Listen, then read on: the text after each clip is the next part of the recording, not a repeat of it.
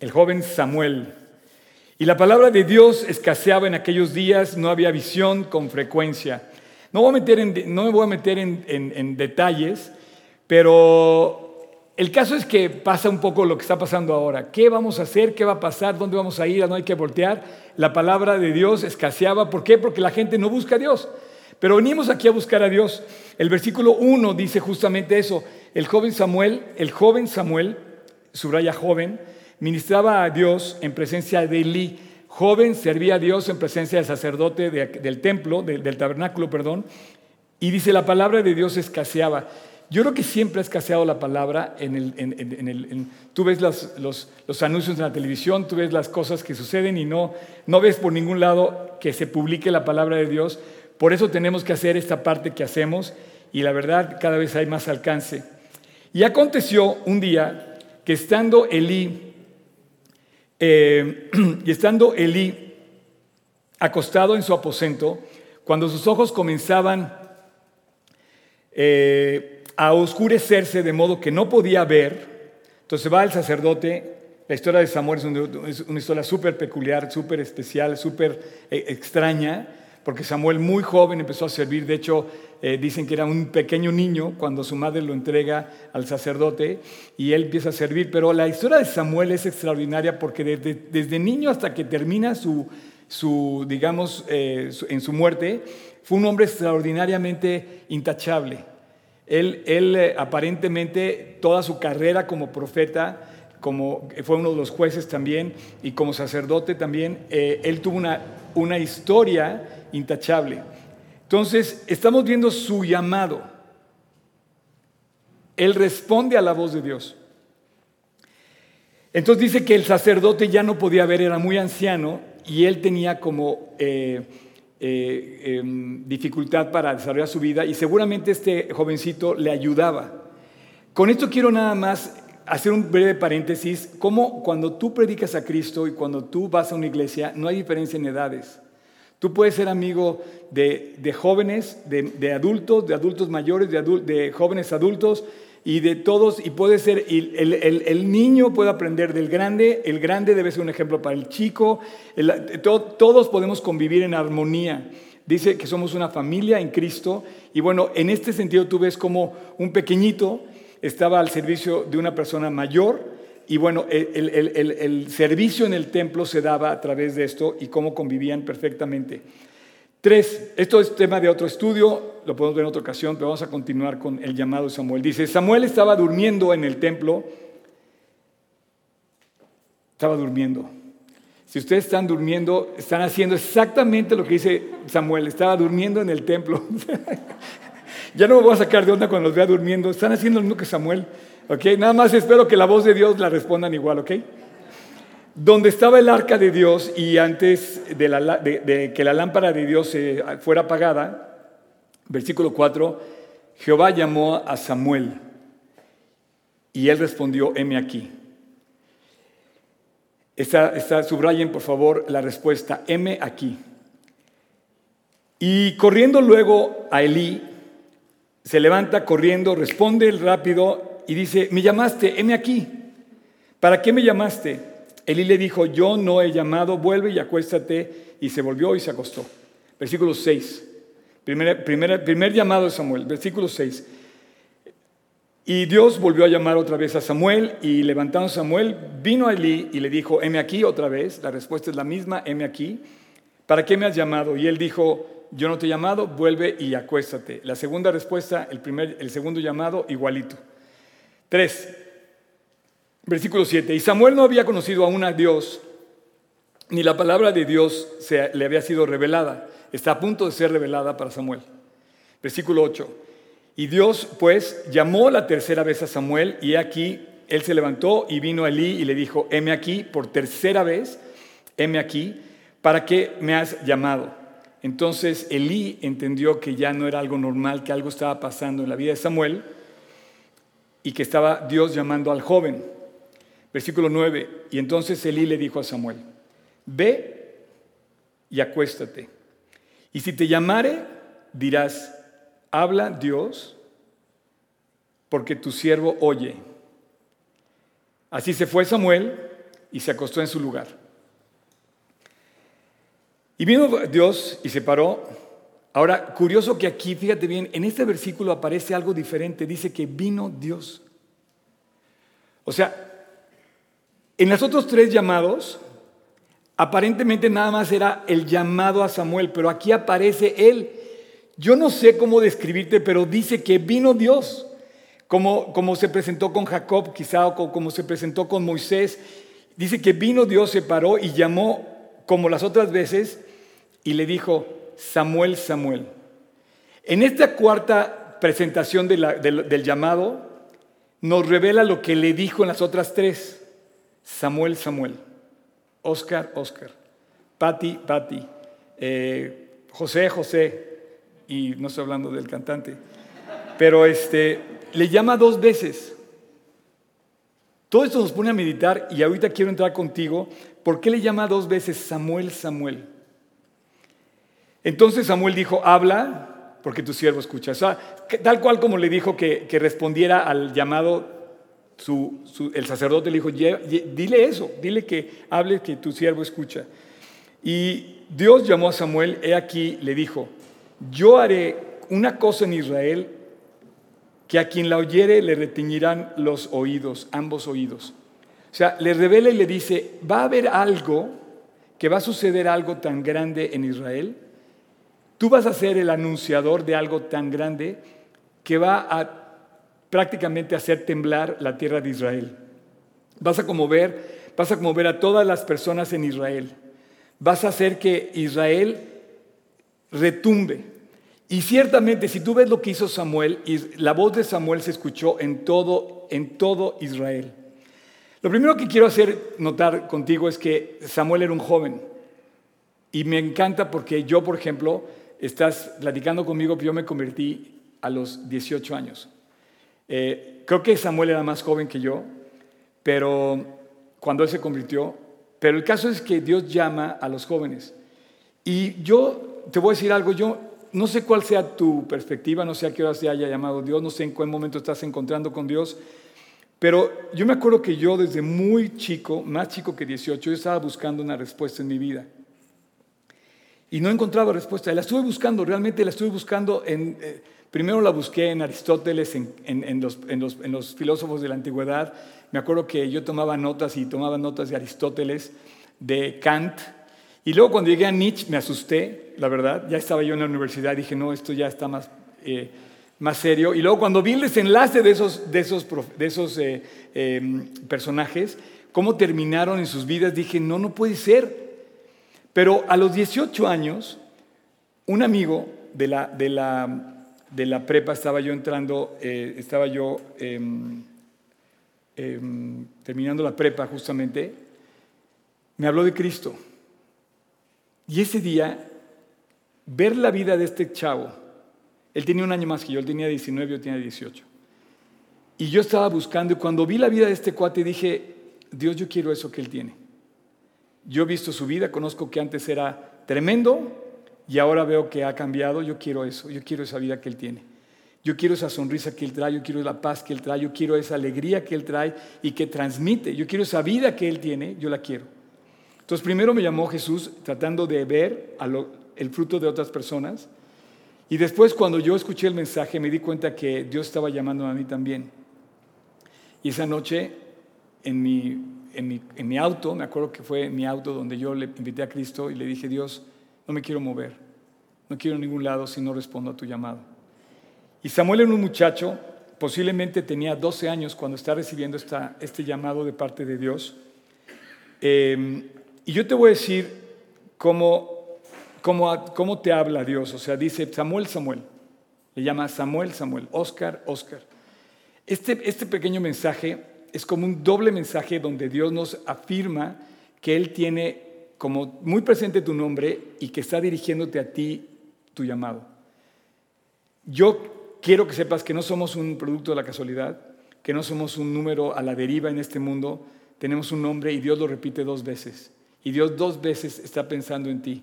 Si tú tienes tu vida complicada, nada más endereza tu vista hacia el cielo, busca a Dios y Él te va a responder doblemente. Y yo te pregunto, ¿cómo habla Dios?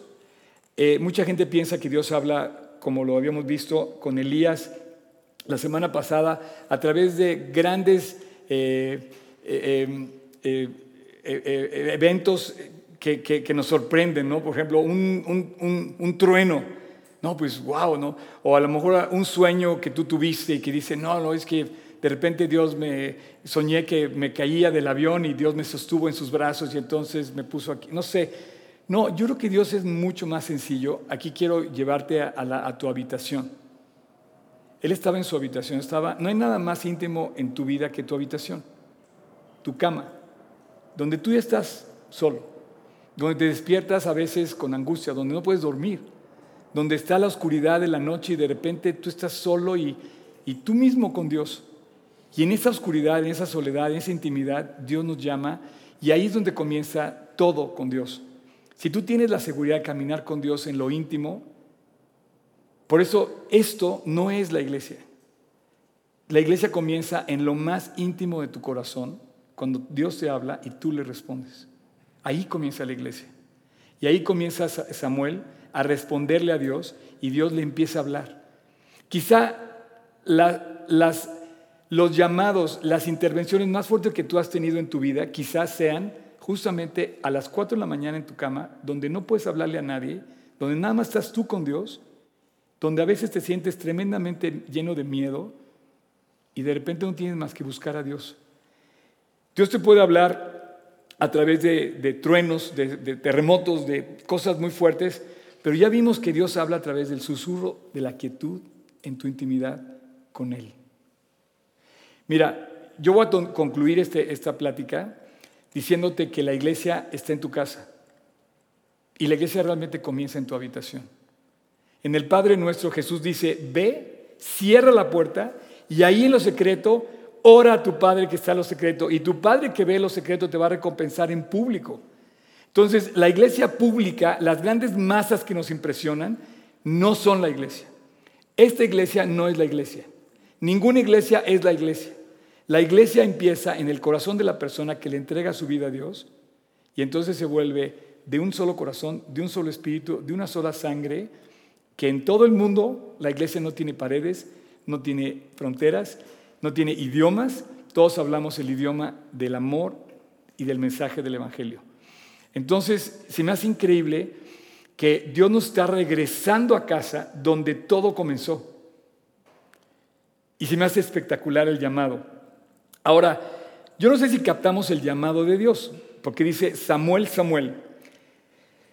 Y no sé si a veces atendemos a la voz de Dios correctamente, pero yo te quiero decir que la voz de Dios no tiene, no tiene pierde. ¿Cómo puedes estar seguro que Dios te busca? ¿Cómo puedes estar seguro que Dios te habla? Eh, puedes estar cambiando de trabajo, puedes querer, por ejemplo, tomar la opinión de varios médicos en una enfermedad. ¿Cómo sabes cuál es la voluntad de Dios? A lo mejor quieres, no sé, estás pensando en casarte, oye Dios, quiero que me guíes, o quieres comprarte una casa, Señor, por favor, guíame, o quieres cambiar de trabajo, Señor, guíame. ¿Cómo escuchas la voz de Dios? Bueno, ven el próximo domingo y el próximo sábado y vamos a ir. Te voy a contar cómo puedes escuchar la voz de Dios. No, no, no. La voz de Dios la escuchas, mira, es muy sencillo, te lo voy a poner rápido. Primero la voz de Dios no, se contradice con nada. Es paz tras paz, tras paz. Abres una puerta y te da paz. Abres otra puerta y todo se va acomodando. Y de repente empiezas a ver el milagro, el acomodo de todas las cosas. Y como las fichas que caen en su lugar, de repente empiezas a ver que la voluntad de Dios se está cumpliendo y tú tienes paz y vas avanzando y vas eh, eh, eh, percibiendo una guía clara y segura y en paz. La voz de Dios la escuchas cuando la dejas oír, cuando te dejas que Dios te hable, porque a veces estamos tan enrollados con nuestras cosas que queremos corregir a Dios y queremos que Él escuche nuestra voz y no escuchar la voz de Dios nosotros. Entonces me encanta porque Dios quiere que escuche su voz y que no lo contradigas. Para no contradecirlo tienes que ser humilde. A ver, Dios, háblame. Entonces voy a leer mi Biblia y voy a leer que dice... Eh, Habla Dios porque tu siervo escucha. Entonces tenemos que escuchar la voz de Dios y, no estar eh, como en rebelión con lo que Dios nos dice. A veces Dios te va a decir que arregles, a veces Dios te va a decir que pagues tus deudas, a veces Dios te va a decir que en lugar de que hagas algo que tú quieres hacer, que hagas algo que otra persona quiere hacer. Y entonces le des tu lugar a otra persona para cumplirlo, ¿no? Por ejemplo, este, eh, tu mamá te dice que hagas la cama y tú no quieres hacer tu cama, te quieres ir a jugar fútbol. A veces tienes que posponer un poquito eso y hacer lo que dice tu mamá o hacer la tarea. Hay veces que vamos a tener que posponer nuestros gustos por hacer lo que es la voluntad de Dios. Y a veces, como dijimos la semana pasada, la voluntad de Dios nos va a decir que no te va a permitir a ti lo que tú pensabas, sino que va a ser la voluntad de Dios. Entonces, eh, y por último, el que haya repetido dos veces Samuel, Samuel, quiero decirte que muchas veces vas a encontrar en la Biblia repetido el mandamiento varias veces. Por ejemplo, en Filipenses dice Pablo, a mí no me, es molesto escribiros las mismas cosas y para, para, vosotros es seguro. Lo dice Filipenses, Pablo a, los filipenses.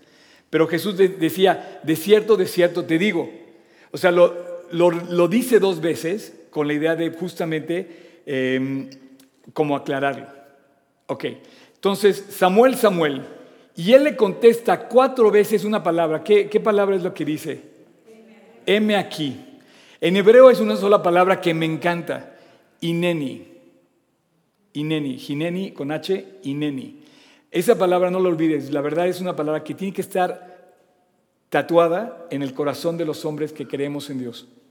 Dios quiere que tú le contestes, heme aquí, Dios.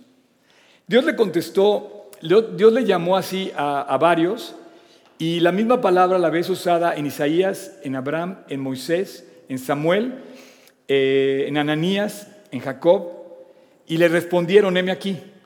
En hebreo le contestaron todos en, en el mismo tono, Dios, heme aquí. Y yo quiero pedirte que tú le digas a Dios lo mismo, que digas, Dios, úsame, estoy aquí dispuesto. No hay nada más increíble para Dios ver que tú estás dispuesto a servirle a Él. Eh, esto equivale a que tú le pidas, por ejemplo, a un amigo, oye, ayúdame con tal cosa. Y te dice, claro que sí, yo cuenta conmigo. Bueno, el mejor amigo que tienes se llama Jesús. Y cuando tú le pidas ayuda, Él te va a decir, heme aquí. Pero el llamado lo tienes tú también, para decirle igual a Dios, heme aquí. Samuel, Samuel, debemos escuchar la voz de Dios y, y hay muchos predicadores. Tú puedes escuchar mi voz o puedes escuchar la voz de, de tu maestro Puedes escuchar la voz de muchas personas en la radio, en la televisión, en YouTube, en Internet, en, diferentes, en diferentes eh, medios. Puedes escuchar la voz de Dios, pero ninguna como escuchar la voz de Dios. Cuando Él te habla, eh, todo está muy bien, todas pueden ser voces que te ayudan, pero en el fondo tú tienes que pedirle a Dios su guía. Por eso tenemos que atender a su voz. Entonces a veces vienen personas que me piden un consejo y yo les agradezco la confianza y yo les doy mi mejor punto de vista que puedo yo al respecto, pero yo muchas veces digo, bueno, finalmente esta es mi opinión. Tú tienes que recibir de Dios esa confirmación porque al final de cuentas tú estás tomando esa decisión. Así es que deja que Dios te hable completamente y que las voces que oyes en la, alrededor eh, son buenas, pero tienes que buscar siempre que Dios te confirme eh, su voz. Ahora, su voz claramente está en este libro, en este libro donde encontramos, por ejemplo, este caso, un caso de la vida real, en, el Evangelio de Marcos. Este cuate era, tenía varios problemas. Este chavo se conoce en el Evangelio como el famoso endemoniado Gadareno era de Gadar, de la zona de Gadar, del sur del mar de Galilea, justamente en la orilla opuesta a Galilea. O sea, si tú vas a Galilea, Galilea está al norte del mar de Galilea, y la zona de Gadar estaba en la orilla eh, este, sureste, y dice que allí había un hombre que tenía muchos problemas, estaba endemoniado y que tenía una, legión de demonios y que era un verdadero, eh, eh, pues era un caso tremendo. Y él escuchó la voz de Dios cuando de repente Dios lo llama y le dice, ¿cómo te llamas? Y le dice, Legión. Entonces Dios, con la voz de Dios Todopoderoso ordena que los demonios salgan de él y, los demonios van, se, la escena de los cerdos, ¿se acuerdan? Y, luego descienden y se van por el precipicio al mar y se ahogan. Entonces la, región de los Gadarenos eh, le pidió a Jesús que se fuera a sus contornos, pero este hombre oyó la voz de Dios, Dios expulsa a esos demonios que tenía ahí y de repente sucede algo que yo quiero decirte a qué voy con todo esto y voy a ligar con eh, lo que decía de Samuel. El pasaje en el versículo 19 del capítulo 5 de Lucas dice así, mas Jesús no se lo permitió, sino que le dijo, vete a tu casa, ¿ya ven por dónde voy? Vete a tu casa, a los tuyos, a esos que están cerca de ti pero están lejos de Dios, y cuéntales cuán grandes cosas el Señor ha hecho contigo y cómo ha tenido misericordia de ti. Y se fue. y se fue y contó, a, dice aquí, a toda Decápolis. Eh, el relato está tan impresionante que aparecen tres evangelios. Y déjame decirte algo, aquí esta parte de la Biblia está escrita en griego. Sí saben que el Nuevo Testamento está escrito en griego y el Antiguo Testamento está escrito en hebreo. Y Neni es lo que contesta en hebreo todos los que les dije, Abraham, Jacob, Isaías, este, Ananías y em, Samuel. Pero este hombre gadareno habla en griego, está escrito en griego, la palabra casa, la palabra casa, por ejemplo, es distinta a la casa cuando dice en Filipenses y todos los de la casa del César, no era la casa del César, no era el palacio de César, sino era la familia del César. Pero esa casa está referida a esta casa. La palabra en griego es ikos. Y ikos quiere decir los tuyos, tu familia, tus cercanos. De hecho, eh, tengo aquí en mi celular, no sé si quieran eh, ver eh, la foto, del hebreo original. Se escribe oikos, oikos, pero se pronuncia icos, o bueno, sé. Y dice, eh, los, que, los que moran contigo, muchos más o menos, literalmente, figurativamente, implica a la familia o los que están relacionados contigo, en tu casa, en tu hogar, en tu templo. ¡Wow! Resulta que no estoy tan equivocado. Resulta que hacer casa la iglesia o hacer la iglesia en casa no está tan equivocado de lo que le dijo este hombre, Jesús a este hombre. Ve a tu casa y haz tu iglesia ahí. Comparte el evangelio a los tuyos. No, te no pierdas la oportunidad de decirle a la gente lo mucho que ha hecho Dios contigo. Por eso llegaban las familias. Todas las familias llegaron por familia, no llegaron por iglesia. Nunca existió la iglesia. ¿Sabes? Alguien me puede decir, un, dos, tres por mí y por todos mis compañeros. El primero que pateé el bote, a ver quién, quién ¿Alguien me puede decir cuándo comenzó la iglesia? Uno, dos, tres, hasta el diez, cuatro, cinco, seis. Fuerte, fuerte.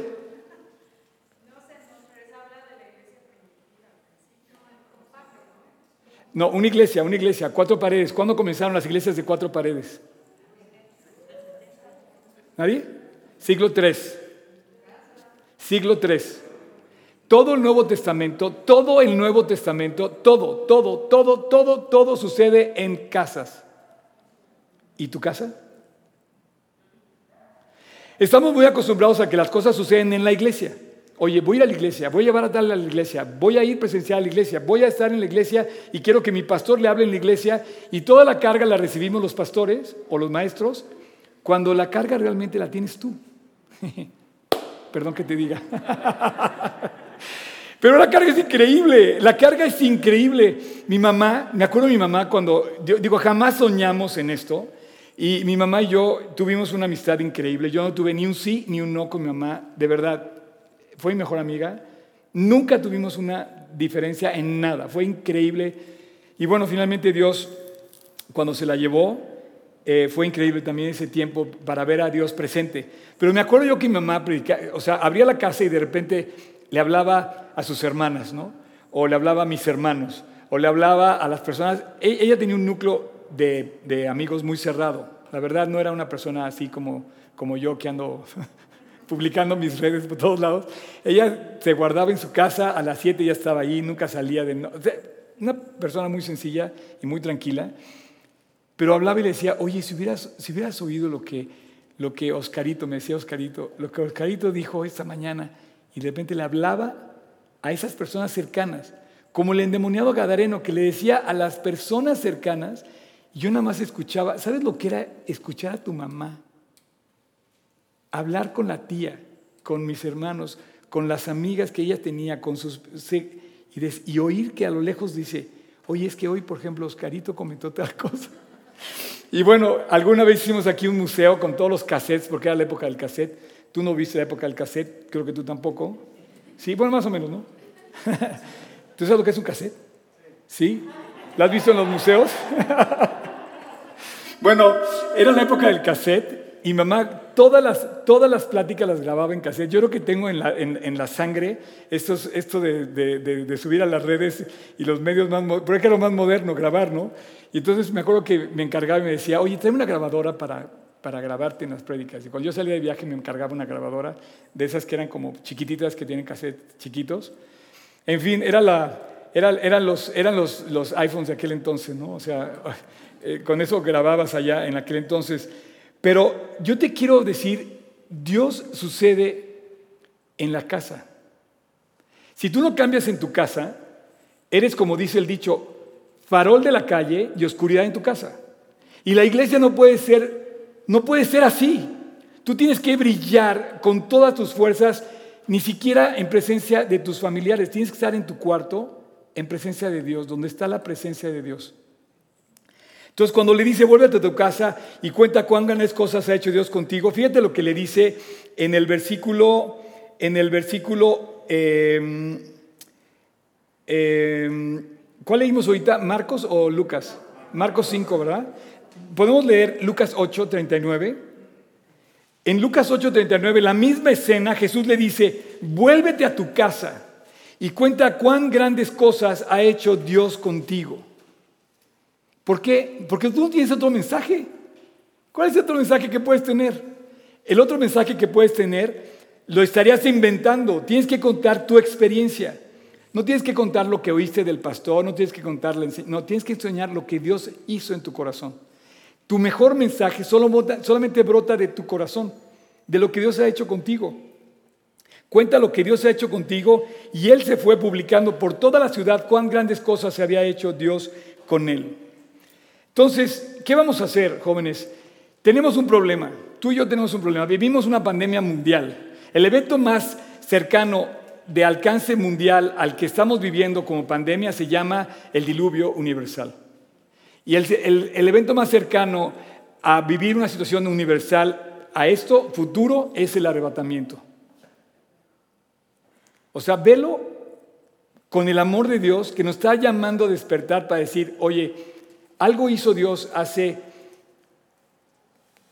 mm, cuatro mil años con el diluvio y lo está haciendo en el 2020. Pero vienen pronto, no sé cuándo, no sabemos cuándo, viene pronto el día que Dios va a venir por su iglesia. Tú sabías que el arrebatamiento es la única promesa, la única promesa. Escucha bien, porque es para ti. Es la única promesa para la iglesia de Dios. Dice, te voy a guardar del día de la prueba. Entonces, yo te invito a que hagamos de nuestras casas lo que, lo que traemos como ADN como iglesia. La iglesia surgió en casas. Em, de hecho, en todo el Nuevo Testamento, cuando abres la palabra iglesia, hablas de un grupo de personas que se congregaban en casas, no en iglesias. Timoteo, Pablo le dice a Timoteo, 1 Timoteo 3:15, le dice, para que si tardo sepas cómo debes conducirte en la casa de Dios. No había iglesias, pero era justamente un llamado del maestro a decirle a Timoteo, condúcete como debe ser en la iglesia, que es la iglesia de Dios, viviente, que es columna y baluarte de la verdad. Así es que el éxito del cristianismo, el éxito del cristiano fue en casa. Y a mí se me hace precioso que tengamos la oportunidad de abrir la casa en medio de una pandemia que nos dice, quédate en casa, porque, fíjate bien, mucha gente dice que tuvimos el, em, el gran ataque de la iglesia porque no nos podemos reunir. Y yo digo que no. Yo digo que nos echaron el tiburón al estanque para despertar a la iglesia. Para que tú hagas tu parte, que, te, que Dios te da la oportunidad, el privilegio de hacer. Mi experiencia es decir, es la aventura más increíble que puedes hacer, por favor, no la detengas, hazla. Yo sé que a lo mejor en casa de Fructoso van a invitar un buen café, un chocolate y un buen pan con un, algo, pero organiza algo. A lo mejor en casa de, de, de, mi amigo Oscar Pinzón, que va a estar aquí el día del domingo, va a estar aquí en el evento que vamos a tener, pues a lo mejor va a haber tortas ahogadas porque está en Guadalajara. Eh, a lo mejor en, Italia, mis amigos de Italia van a hacer pizza o espagueti o qué sé yo. Pero de verdad, cocina para Cristo y dile a Dios que esto pueda ser mi oportunidad de engalanar el mensaje y de hacer trabajo personal con mis seres cercanos, como le dijo Dios a aquel endemoniado que le dijo, ve a tu casa y cuéntales lo que Dios ha hecho contigo. Así es que no podemos menospreciar la iglesia en casa porque fue el éxito del cristiano. Todo lo que ves, los micrófonos, las luces, las pantallas, es show off. Y entre más grande, yo, por ejemplo, eh, no, sé si les conté, pero estuve en diciembre, eh, el 31 de diciembre, en el evento más grande de la historia, posiblemente eh, moderna, de evangelístico. Bueno, no fue evangelístico, fue no, es como un, como un show-off. predicaron, creo que hubo tres días, bueno, fueron tres días, creo que hubo como 19 predicaciones, había grandes maestros, grandes personalidades, estuvo Tim Tebow, estaba Luis Giglio, estuvo varios personas famosas que predican en el mundo, estuvo las grandes bandas, estuvo eh, Chris, eh, estuvo Hillsong, estuvo la iglesia de Elevation Church, la iglesia de no sé cuál, todos los que han oído decir sus grandes, estuvo ahí, ¿no? Y de verdad, el evento era espectacular. Fue en el Mercedes-Benz Estadio de Atlanta, hubo fuegos artificiales anoche del, del, del 31. Esa no es la iglesia. La iglesia comienza en tu casa. Eso es un show off. Esto es un show off. Esto es un show. La verdad, esta no es la iglesia. Pero qué increíble que nos está invitando a hacer la iglesia en nuestras casas. Y quiero que leas, miren, vamos a hacer un trabajo, ustedes y yo. Yo les voy a pedir que tomen nota. Bueno, al final de cuentas esta, esta reunión queda grabada, pero quiero que lean lo que, lo que voy a leer ahorita. Voy a leer varios pasajes del Nuevo Testamento y van a ustedes a corregir si estoy bien o estoy mal. Marcos 2.1. Entonces Jesús entró otra vez en Capernaum y después de algunos días se oyó que estaba en casa, no estaba en la iglesia. E inmediatamente se juntaron muchos de manera que ya no cabían ni aún a la puerta y les predicaba la palabra. O sea, la predicación era en casa. Entonces vinieron a él unos que trayendo un paralítico, ¿se acuerdan del paralítico? No se les olvide que no fue la iglesia. Entonces, si van a traer a alguien aquí, primero llévenlo a su casa, atiéndanlo inmediatamente porque me echan toda la carga pesada. Oye, no, ¿sabes qué? Allá en la iglesia te van a atender. No, no, no, chaparrín, rin, rin. Tú puedes agarrar y despertar antes.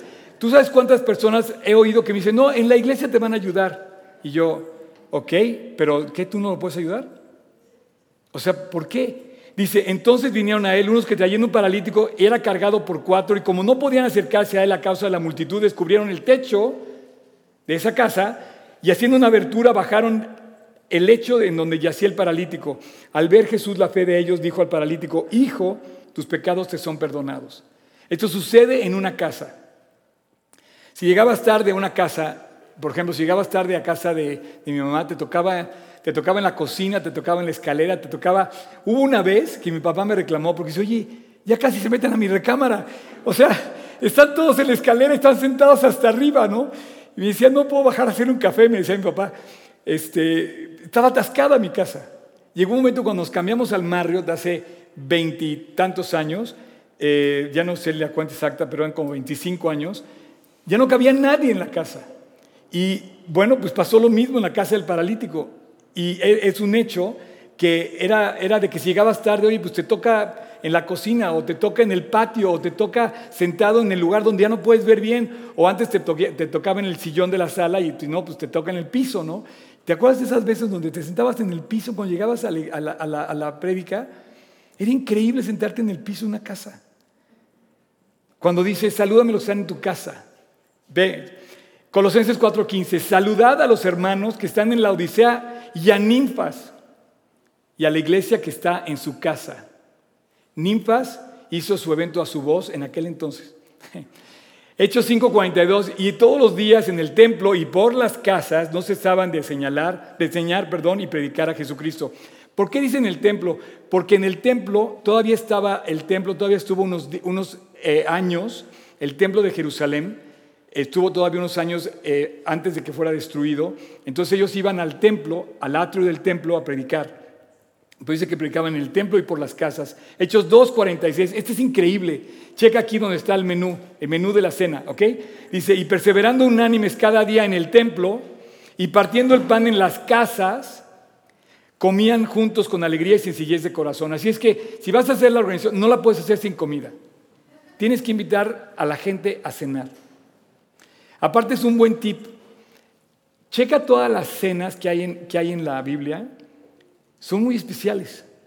Jesús antes de salir a la crucifixión hubo una cena, la última cena. Esther antes de hablar con el, con el, emperador hizo una cena. Eh, cuando tú te reúnes alrededor de una mesa, es el lugar más íntimo que puedes tener en, en comunión con toda la familia. Entonces tú te sientas a la mesa y es donde puedes interactuar con la gente y dice aquí el menú. Comer juntos. Y el menú es alegría y sencillez de corazón. No hay nada más increíble para una ama de casa que pueda ver a su gente sentado en su mesa feliz. Entonces, esto es lo que hacían los creyentes. ¿Por qué no lo hacemos ahora aprovechando que nos dicen que nos quedemos en casa? Hechos 9:43, y aconteció que se quedó muchos días en Jope, y, eh, dice que, que aconteció que se quedó muchos días en Jope, en casa de un cierto Simón llamado el Simón el Curtidor. Saben que yo tuve la oportunidad de estar en Jope. Y bueno, pues su casa dicen que está ahí, su casa. Pero cuando estás en ese lugar, te das cuenta que todo lo que dice la escena del Evangelio, lo, que, lo, que, lo que describe, realmente lo es. Y yo me imagino cómo metieron a, a, las personas en casa. De hecho, él ve, tiene una visión. Dice que Pedro ve una visión de cosas para comer. Ahí está otro menú que puedes incluir también. Eh, Hechos 10, 22, ellos dijeron, Cornelio, centurión, varón justo y temeroso de Dios y que tiene buen testimonio en toda la nación de los judíos, ha recibido instrucciones de un santo ángel. Yo soy un, un humano común y corriente, pero le estoy dando la instrucción de hacerte venir a su casa para oír tus palabras. Hechos 16, 32. Y le hablaron la palabra del Señor a él y a todos los que estaban en su casa. Romanos 16, 11 al 12. Saludad a Herodión, mi pariente. Saludad a los que están en la casa de, Narciso, los cuales están en el Señor. Saludad a Trifena y Trifosa, los cuales trabajan en el Señor. Saludad a, mi a la amada Pérsida, a la cual ha trabajado mucho para el Señor. Filemón 1, 2 y a la hermana Apia y a Arquipo, nuestro compañero de milicia y a la iglesia que está en casa. Aprovechando que estás ahí, ya puedes pasar. Nos telepateamos. Ahora mira, tú tienes de dos. O hacer chismes en tu casa o compartir el Evangelio. Timoteo 1, capítulo 5, versículo 13. Primero dice, y también aprenden a ser ociosas, andando de casa en casa, y no solamente ociosas, sino también chismosas, entremetidas hablando lo que no debieran. O sea, hay gente que invita a su casa a quemar a fuego lento a las personas. en Tito 1.11 dice, a los cuales es preciso tapar la boca, que trastornan casas enteras, enseñando para ganancia deshonesta lo que no conviene. La Biblia dice que te aparte los que causan divisiones La Biblia dice que no debes de usar tu boca más que para abrir bendición. Y hay mucha gente que en las casas hacen cosas que no deben hacer. Ahí está la muestra. Mejor, mejor vayamos a la casa de Arquipo, de Ninfas, de Timoteo, de su abuela Loida, de, de, Pedro, o de la, de la suegra de Pedro, cuando él entra a su casa la sana, ¿no? O la casa de aquel centurión, o la casa de, Cornelio, o la casa de, la casa de, del Simón, o vamos, a la casa de, este hombre que, que yo imagino, oye, el techo, me están rompiendo el techo. Pero yo, yo imagino el gozo de este cuate que dijo, no me importa que rompan el techo en mi casa, tengo a Jesús aquí adentro, lo tengo predicando. Yo te quiero invitar a que te atrevas este 28-29 y siempre esto es nada más el arranque, pero la iglesia despertó. Tú despertaste. Yo te quiero que tú despiertes. Quiero que esta iglesia esté viva. ¿Cómo me gustaría cuando venga Jesús por nosotros nos diga, bien hecho, buen siervo y fiel? Y no tenemos que ir a ningún lado. No tenemos que ir a la Meca, al Vaticano, a Jerusalén. No, tienes que ir a tu casa y decir, Dios, úsame. Dios, abre mi casa, abre mi corazón. Yo estoy seguro que aquellas personas como mi mamá jamás imaginaron el impacto que iba a tener su vida. Yo me sorprendí. Casi medio millón de reproducciones tienen nuestros videos. No sé si es mucho o poco para un, para un mundo de 7 mil millones. Pero con una persona que se acerque a Dios, yo estoy seguro que ha habido más de una persona que me voy a encontrar en el cielo y que le voy a dar gracias a Dios porque abrió mi mamá su casa. Y porque a mí Dios me dio el privilegio de ir a predicar el Evangelio. Y porque a mí hoy tengo el privilegio de decirte, señores, despabilate, no le eches la, no, no le eches la chamba al pastor, haz su chamba compartiendo la carga. Y animémonos unos a otros a hacer este mundo extraordinario. ¿Sabes cuál es la diferencia entre una buena comida y una mala comida? La sal. Cuando no puedes comer sal, te quejas. Oye, es que esta cosa está muy rica, pero le falta sal. Y pareciera que un platillo no lo puedes disfrutar si no tiene la sal correcta, la sal exacta. Bueno, esa sal eres tú. Para que esta vida se disfrute, haces falta tú. Que le eches sal a todo tu convivio en general y le digas, es Jesús la diferencia. Hoy en la mañana tuve una experiencia increíble. Me vine en un Uber porque tenía que venirme rápido y ya sé, vivo a ocho cuadras y tomé un Uber, perdón, tenía que llegar rápido.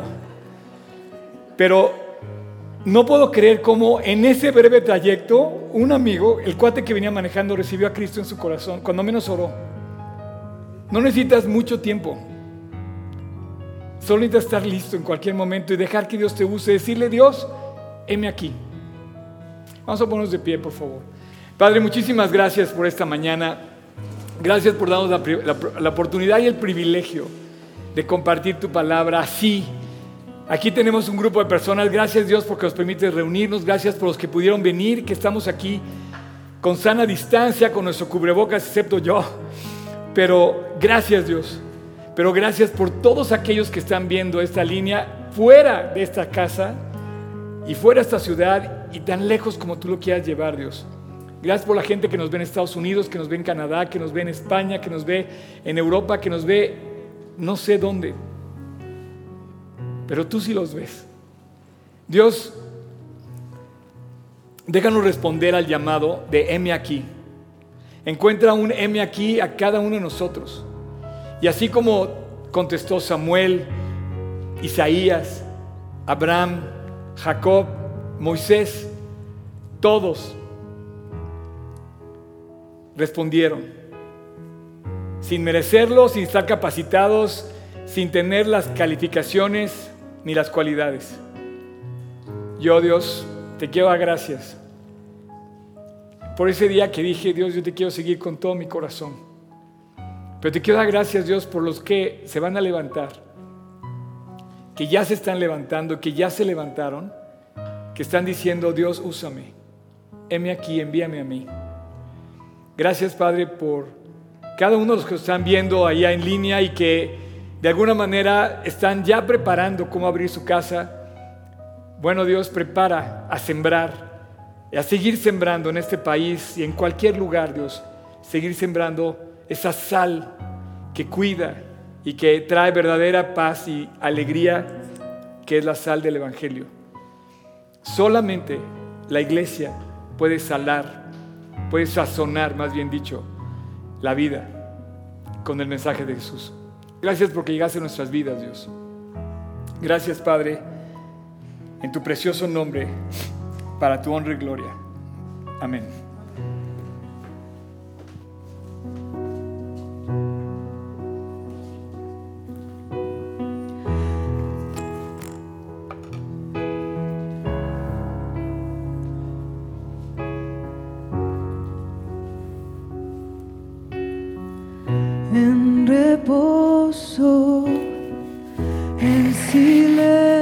Silencio sé que tú eres Señor. Al estar en tu presencia sé que hay restauración.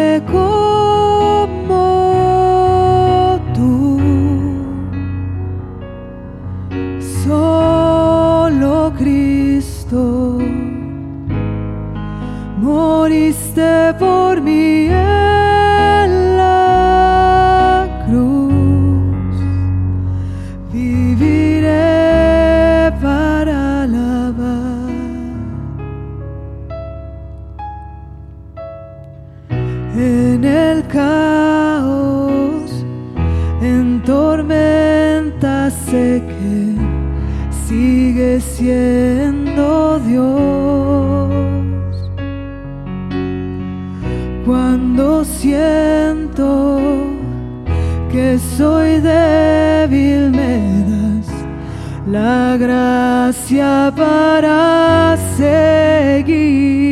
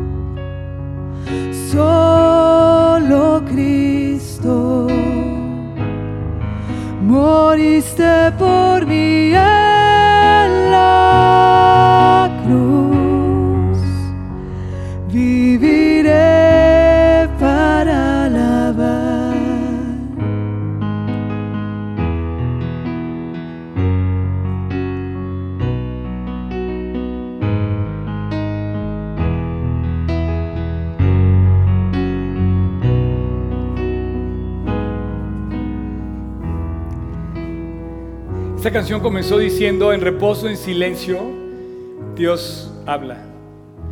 Esa voz que escucha, lo primero que le dijo, el mensaje que le dijo a Samuel, quiero concluir con esto, le dijo así, y Jehová le dijo a Samuel, he aquí yo haré una cosa en Israel,